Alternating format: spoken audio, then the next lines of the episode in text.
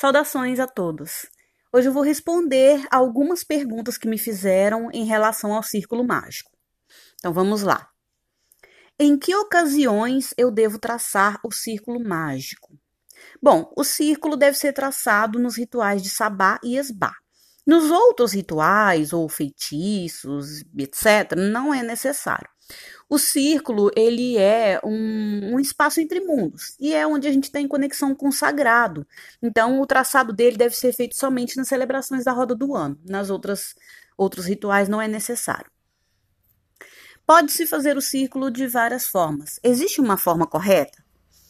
Sim, existem várias formas de fazer e é, não tem assim uma obrigatoriedade. Claro que isso vai variar, né, de coven para coven e também se a pessoa é, pratica de forma solitária. Então, no caso, é, o mais comum é você marcar o lugar, fazer um círculo mesmo de giz no chão, que vai demarcar o local onde você vai fazer o seu círculo, né, onde você vai fazer seu ritual.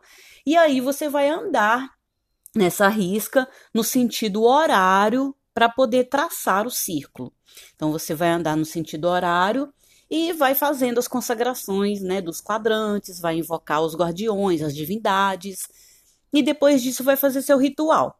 Depois que você terminar o ritual, você vai andar no sentido anti-horário, né, ou seja, no do contrário do que você traçou, para você poder abrir o círculo. E aí você vai agradecendo as divindades, os guardiões e agradecendo nos quadrantes também. Então, para traçar o círculo é no sentido horário e para desfazer é no sentido anti-horário. Hum, fazer um círculo no chão com sal grosso ou com corda, por exemplo, é o mesmo que fazer um círculo mágico? Não, não é.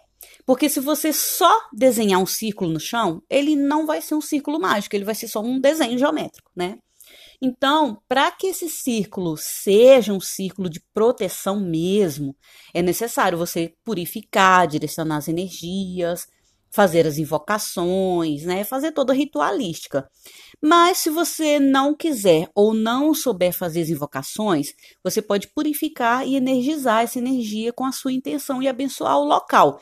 Uma forma simples, né, caso você não souber fazer as invocações, é você pegar um incenso e ir defumando em volta desse, desse, desse traçado, né, que você vai fazer, né, seja com sal grosso, seja com giz, seja com corda, enfim, o local onde você demarcou, você vai defumando com incenso no sentido horário e purifica. E depois, para desfazer, vai no sentido anti-horário.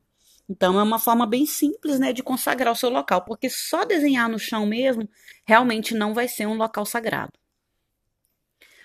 Quais os melhores instrumentos para traçar o círculo mágico? Bom, geralmente a gente usa o atame ou a varinha, mas se você não tiver nenhum deles, você pode usar o seu dedo indicador da mão do poder. A mão do poder é a mão com que a gente escreve. Então, se você escreve com a mão direita, esse vai, essa vai ser sua mão do poder. Se você escreve com a mão esquerda, essa vai ser sua mão do poder. No banimento, é correto abrir o círculo em sentido anti-horário? Bom, eu não vejo necessidade de abrir um círculo para fazer um banimento, porque na maioria das vezes o, o banimento ele é feito geralmente na casa toda, né, ou na própria pessoa.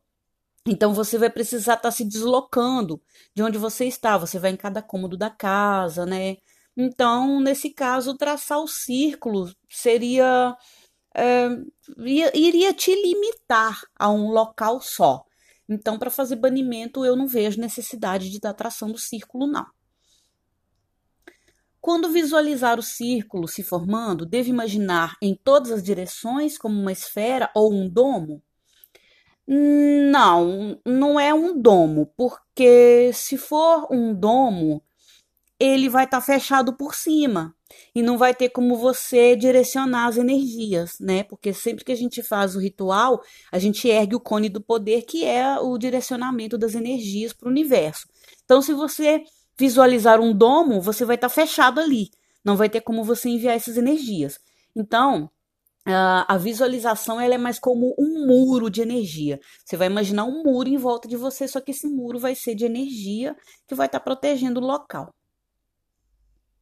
Se houver necessidade de sair do círculo, como devo fazer? Bom, se caso tiver uma urgência, né, acontecer qualquer coisa que você precise sair assim, de forma muito rápida, é, você coloca uma vassoura no chão e exatamente em cima da linha do círculo. E aí você pula essa vassoura, né? Porque no caso seria como se fosse um portal, né? Ou um portão que iria abrir para você sair do círculo. E, e aí você entra de novo depois, não tem problema. E no caso de crianças, animais, né? Se eles transitarem entre o círculo, não, não vai quebrar o círculo, tá? Eles não têm uma energia forte suficiente para poder estar tá desmanchando o círculo. Existe uma preparação para se criar um círculo mágico? Quais? sim. Primeiro você vai limpar o local. É uma limpeza física mesmo, varrer, lavar, o que for necessário para poder limpar mesmo. Depois você vai fazer uma limpeza energética.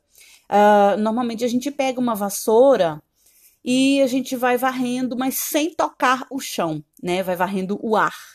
E aí a gente vai visualizando as energias negativas sendo varridas para fora do local.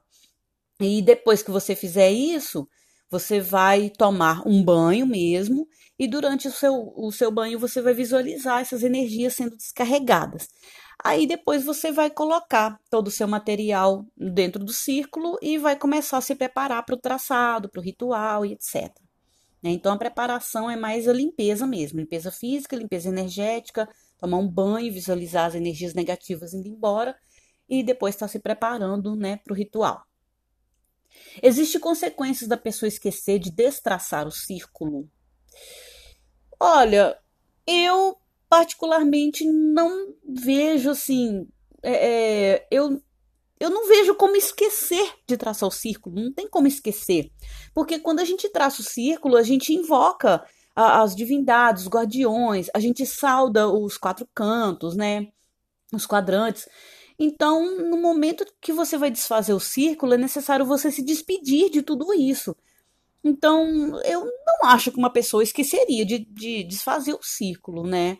Porque isso é um equilíbrio de energias. Não, não acho que que aconteça isso, né? Mas se acontecer, pensa bem, você chamou divindades, chamou guardiões, chamou, né, alguns seres para o seu ritual.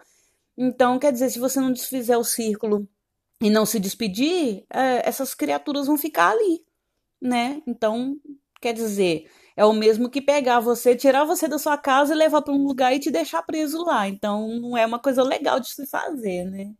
Então, é por isso que eu acho que não, não tem como esquecer de destraçar o círculo. Seria assim. Bom, não sei. Seria muita distração mesmo da pessoa. Quanto tempo dura o círculo mágico? Bom, o círculo ele dura até você desfazer ele, né? Aí a gente volta naquela questão anterior. Se você não desfizer o círculo, se você não se despedir, ele vai continuar lá, né?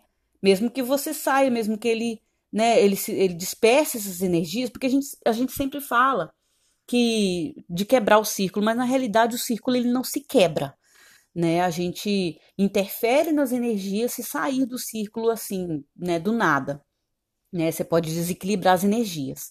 Mas a, a duração do círculo, ele vai durar enquanto você não desfizer ele, né? Enquanto não houver aquela despedida e tudo, ele vai continuar lá.